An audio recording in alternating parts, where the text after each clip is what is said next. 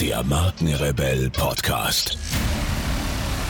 Spannende Interviews, wertvolle Strategien und provokante Botschaften für Führungskräfte und Unternehmer.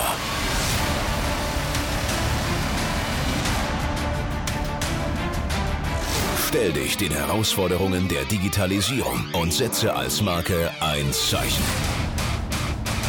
Von und mit Markenrebell Norman Glaser.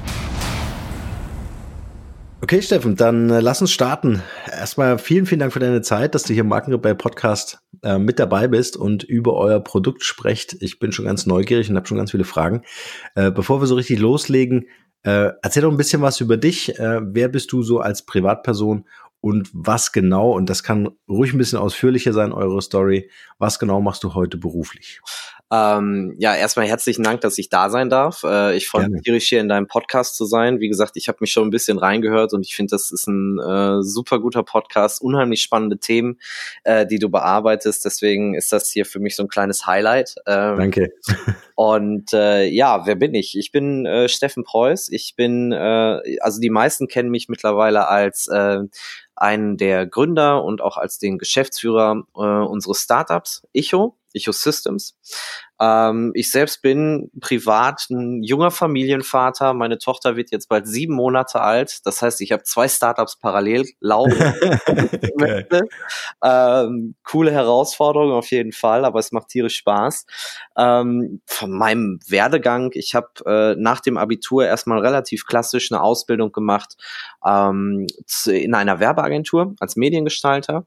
Mhm. Hab ähm, nach dieser Ausbildung aber gemerkt, äh, nee, ich möchte, ich möchte da tiefer einsteigen und habe so quasi den Weg ins Studium auch gefunden, habe Kommunikationsdesign, das ist eigentlich das klassische Designstudium, äh, in Düsseldorf studiert und ähm, mich parallel eigentlich zu meinem Studium auch schon immer ähm, selbstständig gemacht. Ich habe äh, kleinere Webprojekte betreut und äh, hatte einfach immer Lust, mich auszuprobieren ähm, neue Technologien kennenzulernen ähm, und habe mich auch nicht gescheut, das, sage ich mal, in so einer Kundenbeziehung dann auch ähm, als beruflichen Weg zu machen.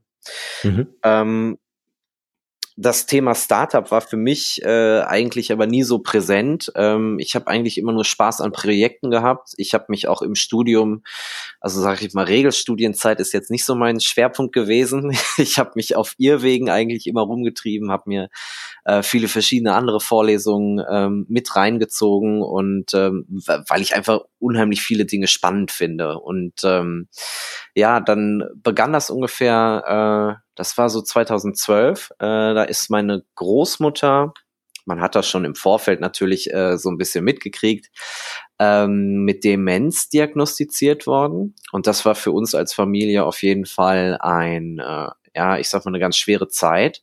Auf der einen Seite war es gut, dass man diese Diagnose vorher hatte, weil bevor das Ganze kommt, äh, geht ja schon dieses Thema, sag ich mal, rum, dass Oma wird schusseliger, hm, dann kommen da aber auch Angstzustände hinzu, herausforderndes Verhalten, wie ich heute weiß. Und ähm, man versucht als Familie, als Angehörige damit umzugehen. Und mein Weg damit umzugehen war so ein bisschen im Studium zu gucken, wie kann ich gestalterisch äh, mich dem Thema nähern. Und als Designer lag es dann irgendwann nahe, mich auch diesen äh, verschiedenen Forschungsprojekten der Hochschule anzuschließen, äh, wo es dann letzten Endes bei Nutzerwelten, das war das Hauptforschungsprojekt, darum ging, gestalterische und technische Lösungsansätze für Menschen mit Demenz zu entwickeln. Und ähm, das war auf vielen Ebenen sehr, sehr spannend. Für mich einmal als Gestalter festzustellen, dass es sehr wenig Material gibt, äh, auf dem man aufbauen kann. Das ist irgendwie immer noch so ein Tabuthema gewesen. Das war dann so 2013, 2014. Das heißt, man konnte sich sehr ausprobieren. Ich habe eine wahnsinnige Offenheit ähm, erfahren durch viele Einrichtungen, ähm, durch Tagespflegen, durch stationäre Pflege, die gerne mit Designern zusammenarbeiten möchten, mit Gestaltern zusammenarbeiten möchten, um so Alltagsprobleme auch zu lösen.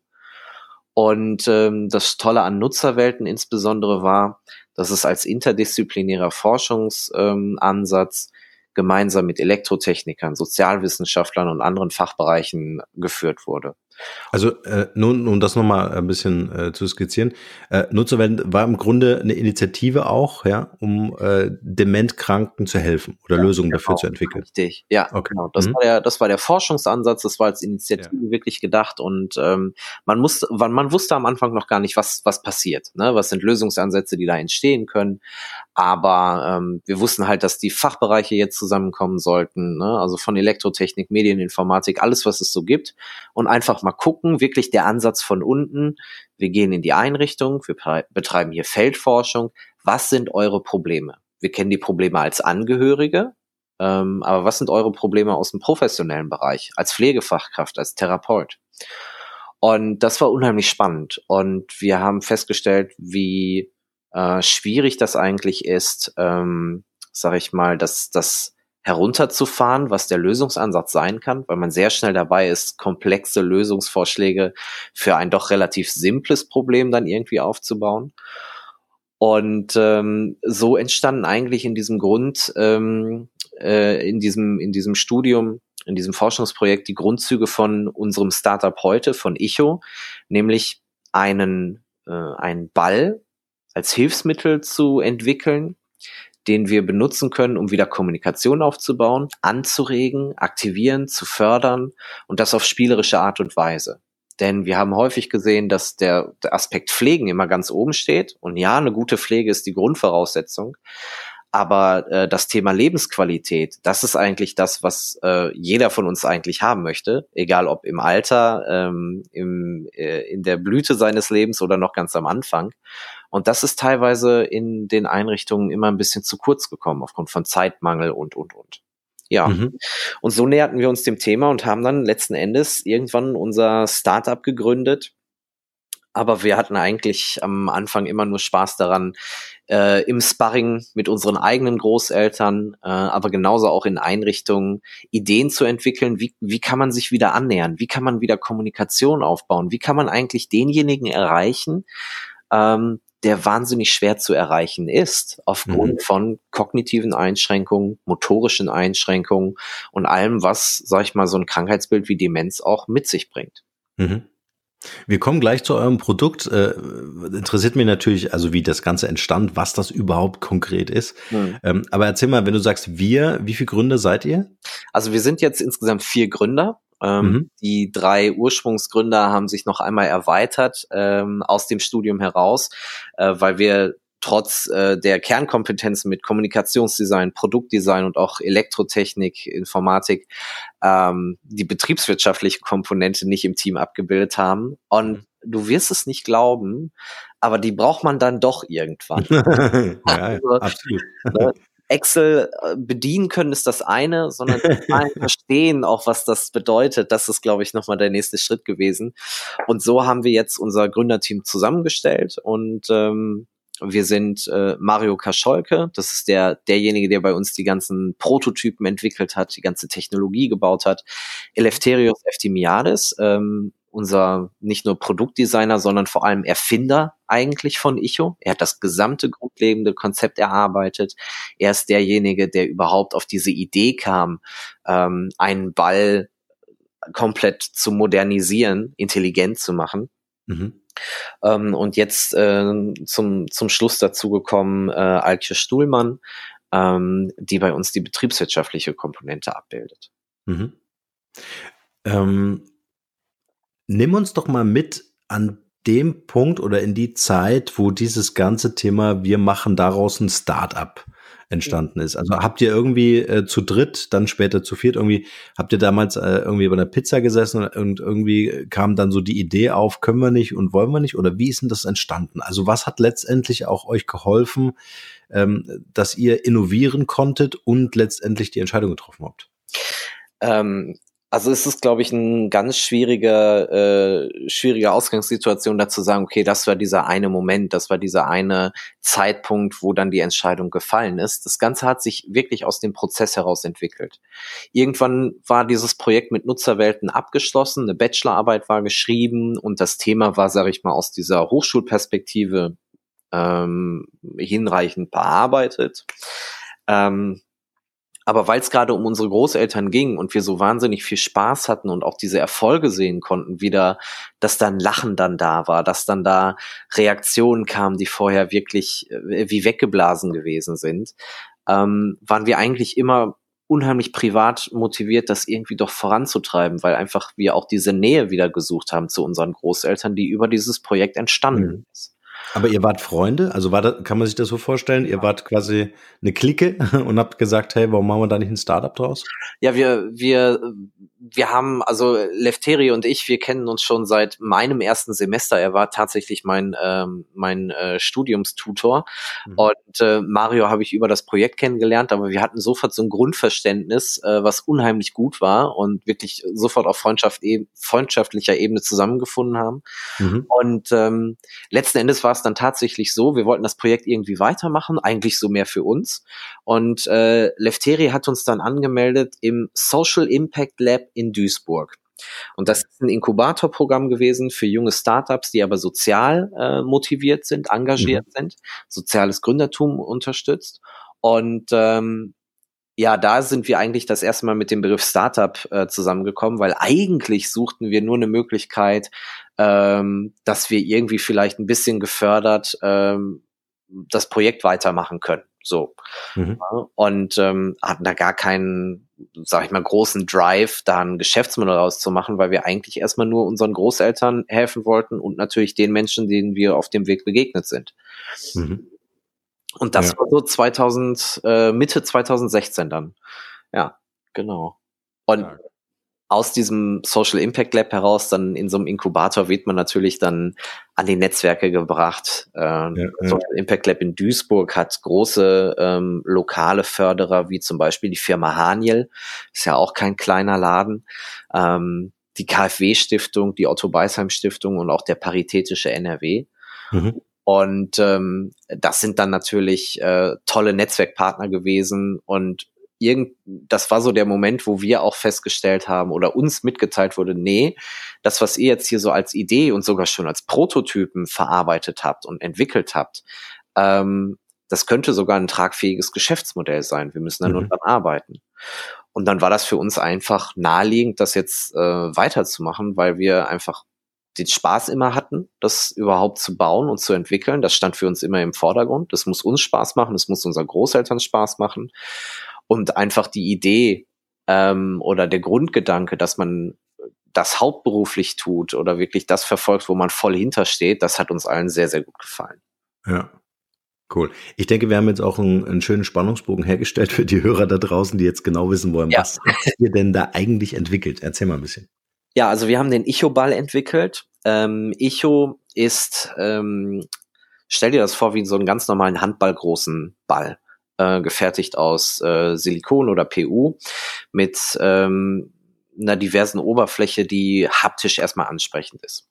Dieser Echoball kann alle äußeren Einflüsse registrieren. Das heißt, aufgrund der Sensorik erkennt er ganz genau, wie ich ihn halte, wie ich ihn schüttle, fange, werfe, streichle. Im Grunde alles, was du mit diesem Ball machst, kann er erkennen.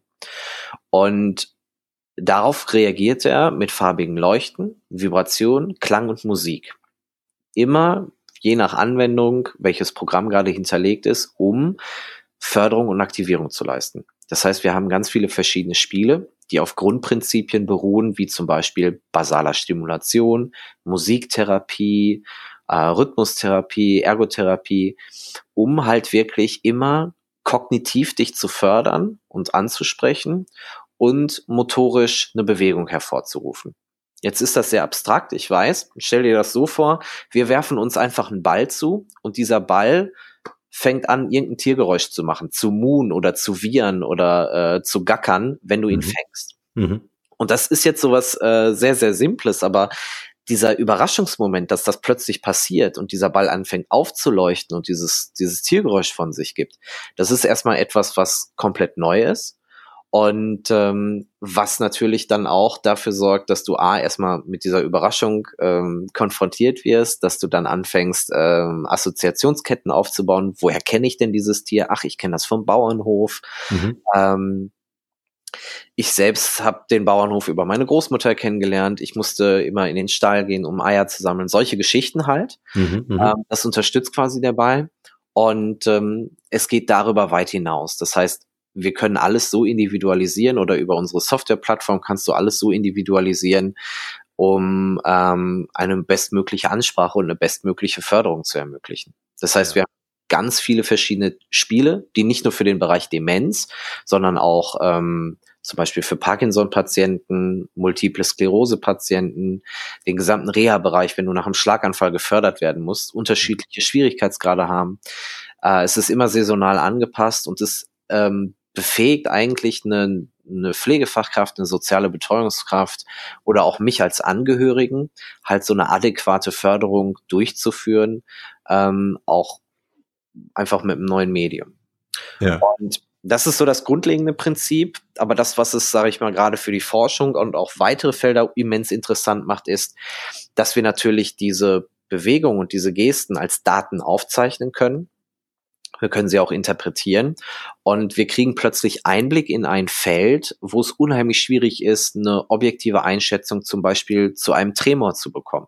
Der Tremor, wir kennen das, das ist dieses Schütteln in der Hand. Ja, ja. Ähm, die, die klassische, sag ich mal, Parkinson-Erkrankheit, das ist das, was jeder so quasi kennt. Und äh, wenn du jetzt Demenz mit Parkinson hast, dann ist es teilweise sehr, sehr schwierig äh, festzustellen, ist es heute schlimmer als gestern oder als letzte Woche. Denn visuell scheint es kein Unterschied zu sein. Und ähm, der Betroffene, der Erkrankte, kann sich meistens aufgrund der Demenz schon gar nicht mehr so differenziert äußern. Und durch diesen Ball und dieses einfache Spiel, was wir gerade durchgeführt haben, können wir parallel einfach diese Sachen messen und äh, einen Einblick in ein Krankheitsbild geben und somit auch eine Diagnostik unterstützen. Stark. Das heißt, wenn ich es richtig verstehe, der Ball gibt einfach verschiedene Anreize, ja, äh, unterschiedlichster Art, akustisch, äh, optisch natürlich, ne? Mhm. Ähm, äh, auch haptisch natürlich, ja. Also der hat, ich habe jetzt gerade eure Website offen, äh, der hat eine Oberflächenstruktur mit Noppen und Rillen und also Vertiefungen. Ganz genau. Äh, und äh, also ne, macht was, wenn ich äh, äh, ihn in der Hand habe. Und wie du sagst, es ist ungefähr so die Größe eines Handballs. Ja. Genau, richtig. Ähm, was macht das letztendlich oder verbessert es tatsächlich ähm, äh, das Krankheitsbild? Kann ich mir das so vorstellen? Also da, da bewege ich mich jetzt hier ganz hart auf Glatteis. ähm, Nein, also wir können natürlich nicht von einer Heilung bei Demenz sprechen. Das, nee, das ist klar. Äh, ja. Das gibt's einfach nicht. Ähm, was man sieht, und das ist wirklich das Direkte, was du erfährst, wenn du es angewandt hast, mhm. ähm, ist einfach eine, eine deutliche Steigerung der Aktivität. Mhm. Ja, wirklich, dass die Bewohner oder auch die Gäste in der Tagespflege ähm, deutlich aktiver wirklich werden, dass die mhm. anfangen, sich zu bewegen, weil das eine sind Tiergeräusche, aber das nächste sind dann die Instrumente. Und du kannst zum Beispiel ein vollständiges Instrument auf diesem Ball abbilden und spielbar machen. Das heißt, wenn du früher eine Gitarre gespielt hast, aber jetzt motorisch nicht mehr aufgrund deiner Arthrose dazu in der Lage bist, mhm. kannst du die Gitarre in Grundzügen wieder spielen, nur nice. durch, durch das Führen des Ichobals. So. Sehr cool. Und ähm, jeder kennt diese Videos, was Musik mit einem Demenzpatienten macht, äh, wie die wieder aufleben. Und das einfach zu sehen, das ist ähm, etwas, das hast du nicht bei den anderen, sag ich mal, Werkzeugen und Hilfsmitteln, die für so eine Gruppenstunde eingesetzt werden, mhm. als Vergleich. Weil es halt so individualisiert werden kann, wie die Bedürfnisse des Einzelnen sind. Und ja, wir haben auf jeden Fall, dass die, dass die, ähm, dass die Nutzer und die Anwender deutlich aktiver sind. Ähm, wir sehen aber gerade bei anderen, ich nenne es jetzt mal Zielgruppen im Business Talk, ähm, Kindern mit Autismus, äh, Kinder mit einer mit Förderschwerpunkt Lernen oder geistiger Entwicklung, ähm, dass die wirklich so eine Offenheit entwickeln und dass die Fortschritte in gewissen Bereichen machen. Aber mhm. wir sind alles noch vor Studie. Eine Studie kostet nicht nur viel Geld, sondern vor allem Zeit. Mhm. Und ähm, das ist etwas, was wir uns für nach der Markteinführung, nach der Markteinführung aufbewahren. Ja, richtig. Das kommt als nächstes. Ja, aber stark. Also, was ich sehr spannend finde, ist die Assoziation mit den äh, Dingen, die ich gerade bei älteren Menschen, ja, die ich in meinem Leben irgendwie erlebt habe, so dass diese ich bin jetzt auch kein Forscher, ja, an dieser Stelle gleich der Disclaimer, äh, aber dass ich, dass ich wieder irgendwelche äh, Gehirnareale wahrscheinlich aktiviere oder mich zumindest erinnere, ja, wenn das möglich ist, äh, kommt sicher auch auf den schwere Grad der Krankheit an, aber das finde ich einfach diese, diese, diese, äh, diese vielen unterschiedlichen Wahrnehmungen und Reize, ja, die da aktiviert ja. werden, finde ich sehr cool.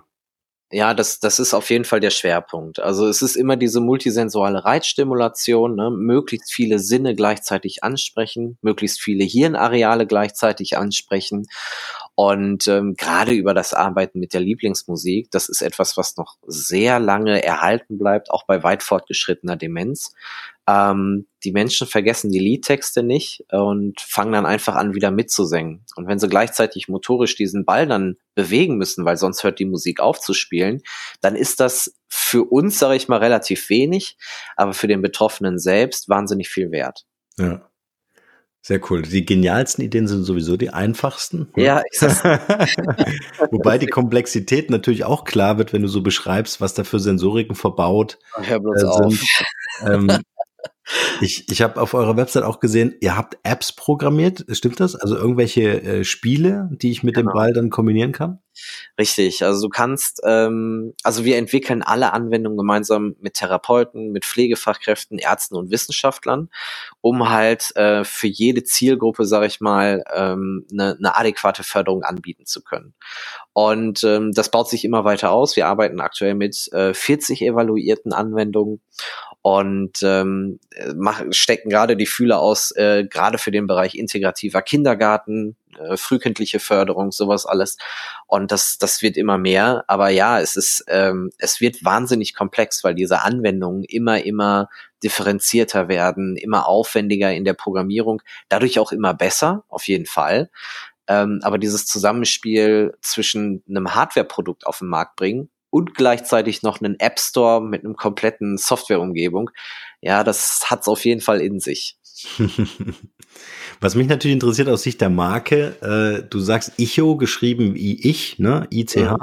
äh, und einem O-Apostroph. Äh, mhm. Was ist die Idee dahinter? Also der Namensgeber ist hier natürlich unser griechischer Mitgründer und der Erfinder Eleftherios Eftimiades. Eigentlich, äh, wenn wir es nicht eingedeutscht aussprechen, wird es Icho ausgesprochen. Aha. Und Icho ist das griechische Wort für Echo. Und die Idee, die dahinter steckt, ist eigentlich, dass wir ähm, Icho aus der griechischen Mythologie genommen haben. Mhm. Icho war, wenn man so will, die erste kognitiv beeinträchtigte Person. Sie war eine Muse, äh, die von Hera verflucht wurde, okay. nur noch die Worte wiedergeben zu können, die zuletzt an sie gerichtet wurden. Und wir fanden den Gedanken unheimlich charmant, Icho die Kraft der Kommunikation wiederzugeben. Und äh, das ist quasi der, der Ursprungsgedanke zu, ja, zu der Marke selbst. Und ähm, im Laufe des Prozesses haben wir aber einfach selber auch gemerkt, dass es sehr viel leichter ist, Icho auszusprechen. Und das ist einfach das gängige Ding jetzt geworden und deswegen ist es Icho. Ja, Stark. Coole Geschichte. Also ich finde ja immer den, den, den Anspruch, den man, den man selbst an eine Marke hat, ne? Oder an, an die Identität, die dann geschaffen wird. Ja, es ist, ist wahnsinnig hoch, aber ähm, Lefteri hat hier wirklich äh, sehr gut gearbeitet und das war das allererste, glaube ich, was auch stand. Äh, das war sein Gedanke dazu und ja. äh, hat, äh, äh der hat da ein sehr gutes Händchen für. Ja. Stark. Ähm, wie kann man euch helfen? Also ähm, äh, ich kann mir vorstellen, oder vielleicht kannst du auch noch ein bisschen erzählen, wie, wie ihr jetzt momentan finanziert seid. Also äh, finanziert ihr euch immer noch aus, aus, der, aus der Förderung oder gibt es Investoren?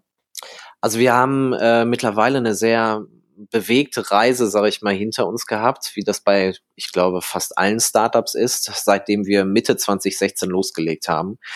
Wir haben durch die äh, frühen großen Förderer sehr viele Bühnen bekommen, auf denen wir wirklich uns präsentieren konnten, was äh, uns wahnsinnig gut getan hat. Ähm, wir haben äh, es mittlerweile sind wir aus diesem GBR-mäßigen, projektmäßigen, studentischen herausgewachsen und haben seit letztem Jahr die Firma gegründet, die Ecosystems, als GmbH. Ähm, wir haben äh, diverse Preise jetzt für uns gewinnen können. Äh, um jetzt mal so ein paar größere zu nennen, ist, wir haben den Wittner Preis für Gesundheitsvisionäre äh, mit dem ersten Platz belegt. Das war 2017. Das hört sich relativ klein an. Uni Witten-Herdecke. Warum? Ähm, die Uni Witten-Herdecke ist so eine der Leuchtturmuniversitäten, wenn es um das Thema Pflegewissenschaften und Demenz geht. Und das ist ähm, sehr wichtig für uns gewesen, ähm, da eine Legitimation reinzuholen, dass das, was wir machen, nicht irgendwie Humbug ist, sondern Hand und Fuß hat. Das zweite große, was uns passiert ist, ist eigentlich der Ideas from Europe Wettbewerb. Ähm, wir sind von der EU-Kommission ausgezeichnet worden und sind offiziell eines der zehn innovativsten Startups Europas. Das war 2018. Und ähm, Jetzt haben wir noch ähm, nationale Preise eingeholt. Wir haben ausgezeichnete Orte geholt. Wir haben jetzt letztens den Global Goals Lab, äh, den Wirkungsfonds 2019 gewonnen. Äh, das war Gott sei Dank mit Preisgeld auch mal dotiert, 20.000 Euro. Das tut richtig gut. Ähm, aber wo stehen wir als Startup? Wir sind jetzt, nachdem wir all diese Preise und Bühnen eingeheimst haben, ähm, wirklich auf dem Weg, dass wir Ende des Jahres unser Produkt als Serienprodukt auf den Markt bringen. Mhm. Das heißt, wir haben nicht nur alle Lieferanten und die Konstruktion zusammen, sondern äh, alles, was an Tests hierfür nötig ist. Und ich muss dir nicht erklären, wie das ist, wenn du so im medizinischen Bereich unterwegs mhm. bist. Das ist äh, doch mehr als das, was man sich vielleicht ähm, noch als Student quasi so ausgemalt hat. Wir haben unsere Finanzierungsrunde abgeschlossen äh, letztes Jahr im Dezember. Das heißt, wir sind nicht mehr, ähm, also wir sind noch mit dem Gründerstipendium aus, ähm, finanziert auch. Das ist mhm. sehr gut, äh, weil das für eine private Absicherung sorgt. Aber die Firma ist so finanziert, dass wir dieses Produkt auf den Markt bringen können.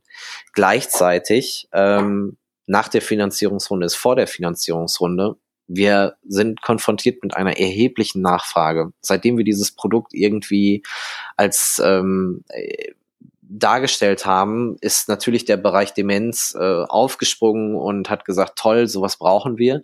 Und mittlerweile erreichen uns aber sehr viel mehr Nachfragen. Das heißt vor allem aus dem Bereich Kinder, das heißt vor allem aus dem Bereich ähm, Menschen mit Autismus, Menschen mit schwerst mehrfacher Behinderung, überall da, wo Rehabilitation geleistet werden muss. Mhm. Und dieser Nachfrage wollen wir bedienen. Das heißt, wir müssen skalieren. Das heißt, wir brauchen eigentlich eine Wachstumsfinanzierung und das voraussichtlich gegen Ende des Jahres. Vor allem ähm, mit strategischen Partnern sehr, sehr gerne. Mhm. Und das ist sowas, wo wir, ähm, wo man sich sehr gerne bei uns melden kann, äh, wenn man Lust hat, nicht nur ein tolles Startup zu haben mit einem hochgradig effektiven und guten Team, sondern auch noch einen, ein Thema bedient, was gesellschaftliche Relevanz hat, ähm, und das als Investor auch unterstützen möchte und vor allem auch mit äh, Smart Money unterstützen möchte, dann ist man bei uns genau richtig. Perfekt. Deswegen ist es doch auch super, dass du hier im Podcast bist. Hören ja ein paar zu, aus der Branche auch. Ja. Äh, weil ich glaube, es, es, hat nicht nur den gesellschaftlichen Wert, das zu unterstützen, sondern äh, also auch erstmal äh, äh, große Anerkennung, großen Respekt äh, an das, was ihr jetzt schon geleistet habt. Danke. Äh, in der kurzen Zeit auch und die Preise, die ihr abgeräumt habt, das äh, spricht ja einfach für ähm, für die Vision, aber auch für das Produkt, für die Idee dahinter und dass ihr euch da so engagiert. Vor allen Dingen in einem Markt, der wirklich, wie du auch angedeutet hast, nicht leicht ist. Ja, also nee. es ist ein medizinisches Produkt, richtig? Ähm, tatsächlich nicht. Also okay. Also wir sind, äh, wir sind bei begleitende Produkte. Das hat ähm, einfach Time-to-Market-Gründe. Ja. Ne? Also medizinische Produkt wird das dann sein, Klasse 1, wo es wirklich äh, diagnostische Unterstützung gibt. Mhm. Ähm, wir sind gerade dabei zu gucken, ist es überhaupt der Ball, der zum Medizinprodukt werden muss, oder ist es die Software mhm. letzten Endes, die die Auswertung vornimmt. Ja. Und das wäre natürlich ein himmelweiter Unterschied und ähm, da sind wir gerade in Gesprächen, das genau auszuloten. Ja. Gibt es da schon Überlegungen bei euch? Weil der Ball ist ja erstmal nur eine Form. Ja? Ich könnte mir vorstellen, dass das auch andere Formen oder äh, ne, andere Gegenstände auch sein können. Äh, oder ist es am Ende wirklich das Datenmodell, was dahinter entsteht, äh, die Erkenntnisse, die ihr wirklich auch für Forschungszwecke zur Verfügung stellen könntet? Also es ist äh, total interessant, weil eigentlich haben wir angefangen an diesem Ball zu arbeiten, aber das, worum es uns eigentlich ging, war neue Formen mhm. für therapeutische Anwendungen zu entwickeln. Und was uns gefehlt hat, war eigentlich ein Medium. Das heißt, das eigentliche, was wir machen wollen, sind genau diese Anwendungen entwickeln, mhm. die genauso individualisiert werden können und mit denen man machen kann. Und aus der Not heraus, dass es kein adäquates Medium hierfür gab, haben wir den Icho-Ball entwickelt. Und ähm, das fährt quasi so ein bisschen von hinten aufgezogen, weil es einfach kein vergleichbares Objekt gibt, was diesen Anforderungen, die wir haben, entspricht. Und ähm, Deswegen ist es langfristig auf jeden Fall, ähm, es kann auch noch ein neues Objekt werden. Wir haben auch noch ein paar Sachen in der Pipeline, die wir entwickeln können. Ähm, aber langfristig ist es so, dass wir wirklich an diesen evaluierten mhm. therapeutischen Maßnahmen quasi arbeiten und richtige Förderkonzepte anbieten, Schulungskonzepte, sowas alles. Ja, spannend. Ähm, was mich noch interessieren würde, das klang jetzt, seine ganze Geschichte klang so, die, das, das geht so durch wie Butter. Ja, also irgendwie äh, findet sich ein Team, die mögen sich auch noch irgendwie, gibt's eine tolle Erfindung und dann äh, gibt's dafür auch noch Fördergelder, Preise werden gewonnen. Äh, ihr gründet die Firma. War das die ganze Zeit so oder gab's auch mal so einen Moment oder so einen Zeitraum, wo es auch so weißt du, wie so durch Schlamm warten, also einfach, einfach so zäh oder so ein, so ein Moment, wo ihr gesagt habt, ach komm, lass uns das hinschmeißen und habt's dann aber trotzdem nicht gemacht? Ja, also es ist als Startup kontinuierlich eigentlich so. Ne? Also ja, das stimmt. Du nach nach außen, es sieht immer ganz toll aus. Du wirst auf Bühnen gestellt, du wirst eingeladen, äh, die Story wird nach vorne geschoben und auch das Gründerteam und ähm, äh, die Wahrheit sieht natürlich so aus, dass du als Team äh, immer in der Notlage bist, hinterherzulaufen, weil wir haben noch nicht die 20 Mitarbeiter, die wir eigentlich bräuchten, sondern nur acht. So, ne? Das ist äh, das ist einfach etwas, was dann durch persönliches Engagement Engagement und vor allem äh, private Zeit ausgeglichen werden muss. Und ähm, du stehst ja auch in diesen, wenn du mittendrin bist und noch nicht die Finanzierung eingesammelt hast, bist du kontinuierlich in dieser Situation, dass du gar nicht weißt, ist das, was ich hier gerade angefangen habe oder der Weg, den ich hier gerade eingeschlagen habe, der richtige für das Startup? Ne? Ist es jetzt die Suche nach den und den Investoren und das Beharren auf unseren Werten, ähm, wie nachhaltige Produktion, ähm, all, all diese Themen, ist, ist das jetzt genau das Richtige für uns oder schießen wir uns ins Knie? Das sagt dir vorher keiner und das kann dir auch vorher keiner sagen. Das musst du dann äh, in der Retrospektive bewerten. Es fühlt sich kontinuierlich an, durch Schlamm zu warten und ich glaube, dass das, was uns eigentlich wirklich ähm, im wahrsten Sinne des Wortes am Ball blieben ließ, ähm, war einfach der ursprüngliche Grund, warum wir das ganze Thema angefangen haben. Also wirklich die Zusammenarbeit nicht nur mit unseren Großeltern, sondern wenn du diese Tests gemacht hast und wirklich in der Einrichtung warst, in der Tagespflege und siehst, wie diese Menschen da sitzen und erstmal wirklich so vor sich hin sitzen, eigentlich nur vor sich hin vegetieren, würde ich schon fast sagen. Mhm. Und plötzlich dann aktiviert werden, anfangen aufzuleuchten, zu singen und zufälligerweise dann ist eine Angehörige gerade da, die ihre Mutter aus der Tagespflege abholen will und sagt dir mit Tränen, boah, das war so schön, können Sie das bitte jede Woche hier machen, weil ich habe meine Mutter seit einem Jahr nicht mehr so belebt gesehen. Hm, schön. Das, das sind die Momente, die dich dann antreiben und das nach vorne schieben und äh, da natürlich dir die Power geben, die extra Meile zu gehen und deswegen bin ich sehr, sehr dankbar für ähm, das Startup nicht nur in der Konstellation des Teams, was natürlich auch wahnsinnig wichtig ist, um sich gegenseitig auch mal hochzuziehen, weil nicht alle können gleichzeitig motiviert sein, so nach dem mhm, Motto. Mhm. Ne, einer hat mal zu Hause irgendwie Stress und dann muss das aufgefangen werden. Das muss das Team auch hergeben. Mhm. Aber ich bin sehr dankbar einfach für das Thema, was wir bearbeiten, weil das ähm, ja wirklich so viel hergibt und uns einfach die Kraft gibt, auch dadurch schwere Zeiten zu gehen, die man kontinuierlich hat. Also es sieht nach außen sieht's toll aus, nach innen denkst du dir nur so, oha, oha, oha, wir haben das und das und das noch vor der Brust, EMV-Zertifizierung, CE-Zertifikat. Äh, ich sehe nur diesen Anforderungskatalog, wie soll das alles in der Zeit funktionieren? Aber irgendwie klappt's dann. Ja. Ja, ihr geht da auf jeden Fall durch, völlig klar. Darf ich, darf ich fragen, wie, wie alt ihr seid, so alle zusammen? Ja, ähm, also wir sind alle im Schnitt 30. Okay. Äh, ich werde tatsächlich jetzt äh, in, äh, lass mich mal kurz aufs Datum gucken. Am 22. werde ich 30, dann habe ich es geknackt. Mario ist äh, noch ein bisschen jünger, der ist 29, aber wir sind alle so Baujahr äh, 89, 90, 87, 86 rum. Mhm. Also das ist alles so die frühen 30er, würde ich jetzt sagen. Ja. ja, was ich toll finde auch an, an, an eurer Generation, sage ich mal, ist äh, dieses, äh, ja, wir wollen gründen und wir wollen natürlich auch das Unternehmertum leben, aber wir wollen vor allen Dingen auch was äh, zurückgeben. Ne? Also wir wollen irgendwas der Gesellschaft zurückgeben. Und das finde ich schön, dass man das in diesem Interview auch hört, ähm, äh, dass ihr äh, tatsächlich so intrinsisch motiviert seid, zu sagen, hey, wir wollen das für unsere Omas machen. Ja? Und mhm. wir haben erlebt, was das für Auswirkungen hat, ja, was wir auslösen können mit so einer Entwicklung. Ja? Das finde ich toll. Ja, ich, ich, äh, also ich sehe das sogar so, dass ähm, wenn wir uns aktuell angucken, ich meine, Thema Nummer eins ist ja wirklich, wie soll die Zukunft aussehen? Das geht los mit diesen ähm, Fridays for Future Demonstrationen, die wirklich in aller Munde sind. Und ich finde toll, dass da ganz viel Bewegung reinkommt und dass solche Themen jetzt auf den Tisch kommen. Ich glaube einfach, dass wir als ähm, Unternehmer wirklich gucken müssen, wie wollen wir eigentlich unsere Zukunft gestalten. Und ich glaub, glaube einfach, dass wenn jedes Unternehmen sich einfach mal auf die Fahne schreibt, nachhaltig zu arbeiten, ich weiß, dass ein immenser Preisdruck da ist. Das ist mir während dieses gesamten Prozesses auch äh, wahnsinnig bewusst geworden aber dann muss man teilweise Abstriche in der Rendite machen.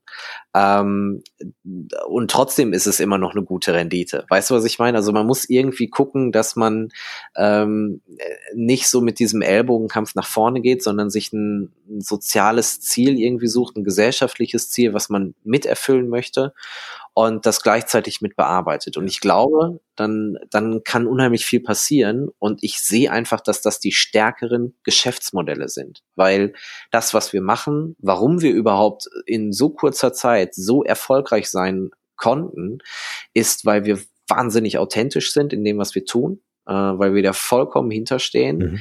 weil die Leute uns auch wirklich, ähm, die mit uns arbeiten, ähm, diese, dieses, dieses Gesamtkonzept attestieren, diesen gesellschaftlichen ähm, Mehrwert, den wir generieren wollen.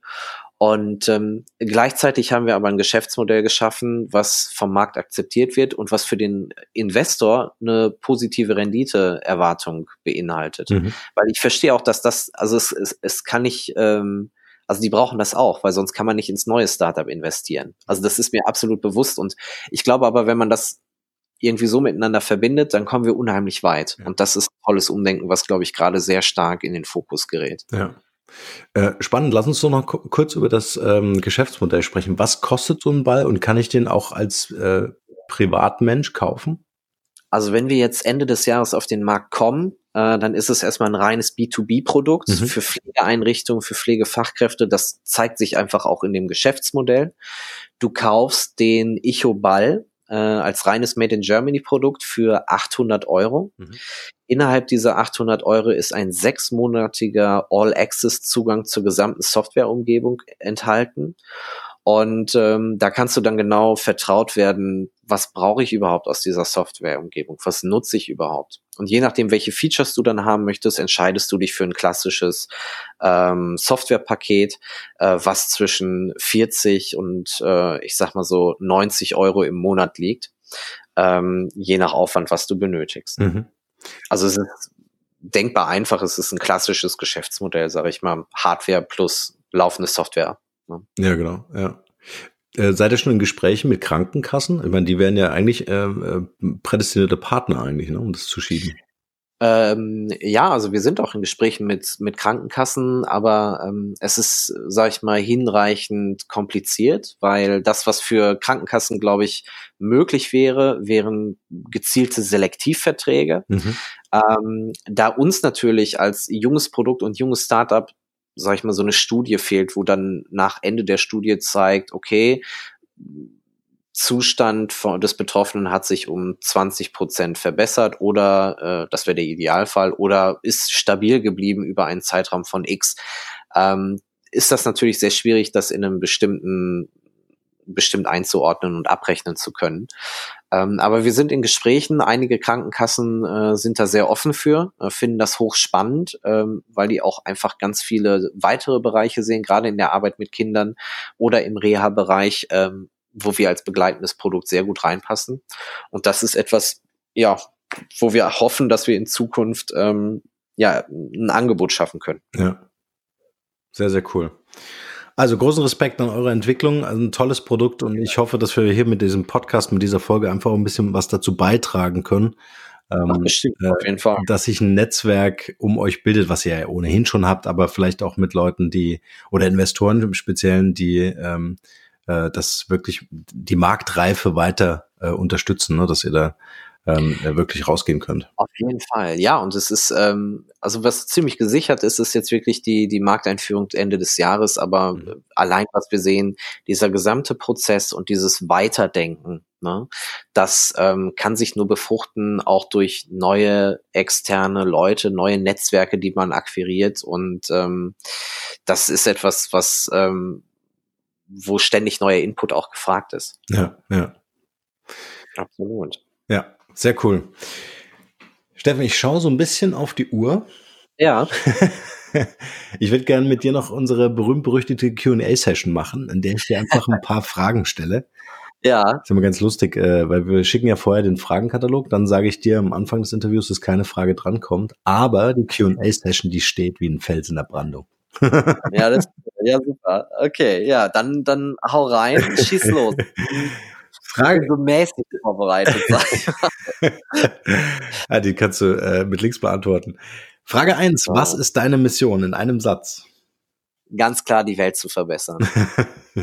Natürlich. Eiskalt, ja, eiskalt Welt verbessern. Ne? Hast du ein Talent, von dem bisher keiner weiß? Also die wenigsten wissen, dass ich wahnsinnig gut im Steineflitschen bin. Ne? Du weißt, was ich meine. Ja, natürlich. Übers, übers und wie oft schaffst du?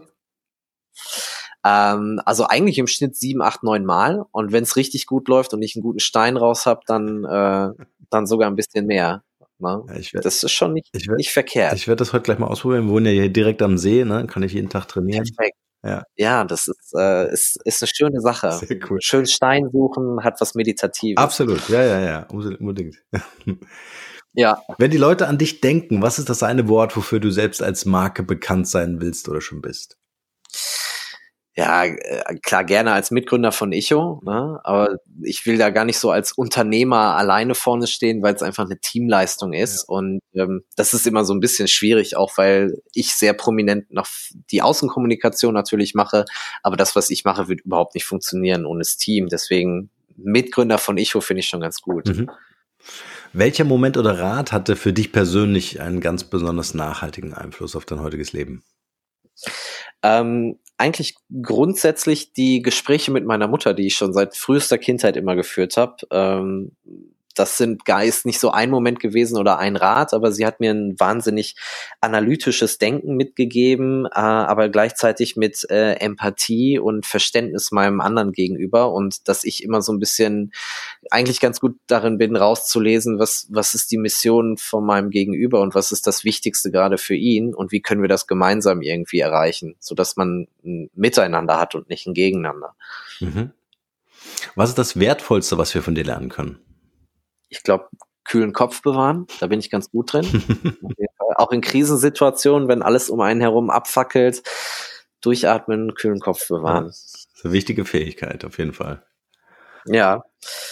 Kannst du uns drei Internetressourcen oder Mobile Apps empfehlen, äh, die du selbst verwendest? Also das, was ich natürlich äh, ständig benutze, ich glaube, das benutzt jeder, ist Slack und Asana. Mhm. Das sind so die, die mein, mein täglich Brot. Und ähm, ich muss mittlerweile sagen, ohne Hootsuite ähm, oder Buffer wäre ich, glaube ich, wahnsinnig aufgeschmissen, alle sozialen Medien zu bedienen. Also das sind so echt meine drei Use Cases, die ich rauf und runter benutze. Ja, die zwei letztgenannten Apps sind äh, Apps für alle, die, die das nicht wissen, ähm, äh, um einfach auch Social Media Content ne, schnell zu verteilen. Ja, absolut. Ja. Stark. Essentiell. Asana ja. kann ich auch nur äh, bestätigen, haben wir sogar eine Podcast-Folge zugemacht. Ja, äh, und Slack ist, glaube ich, äh, das Kommunikationstool für Startups äh, schlechthin. Nummer eins, ja. ja. auf jeden Fall. Ist sehr, sehr gut. Hast du eine Buchempfehlung für uns? Äh, ein Buch, was für dich einen, einen großen Mehrwert hatte? Also ich habe äh, aufgrund der Irrwege meines Studiums natürlich auch sehr viel äh, Literatur mir quasi aneignen können. Das hat mir sehr gut getan. Mhm. Ähm, zwei Bücher sind ähm, besonders hängen geblieben. Ähm, das eine ist von Byung-Chul Han. Ähm, im Schwarm Ansichten des Digitalen. Ähm, das ist wahnsinnig spannend, weil er einen sehr differenzierten Blick auf die Entwicklung unserer digitalen Medien hat und was es eigentlich bedeutet, wie wir als Individuum eigentlich jetzt agieren und dass es gar nicht mehr so individuell ist, wie wir eigentlich alles denken. Äh, ist ein kleines Buch, ist gar nicht mal so viel. Ich glaube, das sind sogar knapp 100 Seiten, aber tollen Input. Und das andere, was ich auch wirklich wärmstens empfehlen kann, ist von ähm, Warum Nationen scheitern, die Ursprünge von Macht, Wohlstand und Armut von ähm, James A. Robinson und Darren Asmoglu. Ich hoffe, den schreibt man äh? Wir packen es in die Show Notes. Richtig. Und ähm, das ist, also der Titel beschreibt eigentlich genau, worum es geht. Ähm, mhm. Fand ich hochgradig spannend, gerade die gesellschaftlichen Kontexte zu sehen. Und da wird China, Indien verglichen, Deutschland. Also es ist äh, sehr spannend. Sehr cool. Pack mal mit in die Show Notes. Äh, zusammen natürlich mit den ganzen Informationen von euch, eure Website, äh, Infos zu eurem Produkt. Äh, ich schicke alles zu. Ja, genau. genau ja. Ähm, welche drei Interviewgäste könntest du uns noch empfehlen für den Markenrebell Podcast? Wen würdest du hier gern selber mal hören? Ähm, also wen ich gerne hören würde, wäre eigentlich äh, einer unserer Investoren auch, äh, Ingo Dahm von der Kapakura. Mhm. Äh, Ingo Dahm ist der Erfinder des Handy-Tickets. Also wenn du irgendwo am Flughafen oder ähm, weiß nicht, im Bus dein, dein QR-Code auf dem Handy ausgelesen bekommst und der sagt, okay, alles klar, das Ticket ist gut, dann ist das das Patent von Ingo Dahm. Ähm, der hat das erfunden. Mhm. Und ähm, aus diesem Startup-Kosmos heraus, das ist schon ein bisschen her, hat er sich über die Telekom und Microsoft zu einem äh, wirklich tollen Investor entwickelt mit der Kapakura. Mhm. Ähm, unterstützt tolle Geschäftsmodelle, hat einen ganz neuen Ansatz und ähm, ja, das kann ich auf jeden Fall wärmstens empfehlen. Und wer aus der Startup-Welt auch sehr interessant ist, ist äh, Dennis Breuer. Mhm. Äh, Dennis Breuer ist einer der Geschäftsführer und auch Gründer der äh, Nerviscura. Ähm, die haben intelligente Fußleisten gebaut. Das hört sich jetzt so relativ lame an zur Sturzerkennung im, im äh, Pflegebereich. Ähm, aber die Software, die die geschrieben haben und die KI, die die benutzen, ist wahnsinnig intelligent und das ist ein hochspannender Bereich und der hat auch viel zu erzählen. Stark. Sehr cool. Die fragen wir natürlich an. Ich danke dir vielmals für dieses sympathische Interview. Also es äh, hat mir großen Spaß gemacht, auch zu sehen, was da gerade im Markt los ist und dass ihr da so äh, wirklich konsequent bei all diesen, bei all diesem Schlammwarten in dieser Branche, äh, dass ihr am Ball geblieben seid. Ähm, äh, freue mich sehr, das hier zu veröffentlichen, dass einfach mehr auch so den selbst diesen diesen Mut äh, entwickeln und zu sagen, äh, ich will da in dieser Branche wirklich was machen, weil ich glaube, gerade in Deutschland haben wir da enormen Nachholbedarf und äh, äh, sollten viel mehr äh, Fördergelder oder auch Investoren den Mut haben zu investieren und freue mich, wenn wir hier einen Beitrag dazu leisten konnten. Ich würde gern dir das Schlusswort überlassen mit der letzten Frage, wie immer. Was ist dein bester Tipp für ein glückliches und erfülltes Leben? Hm.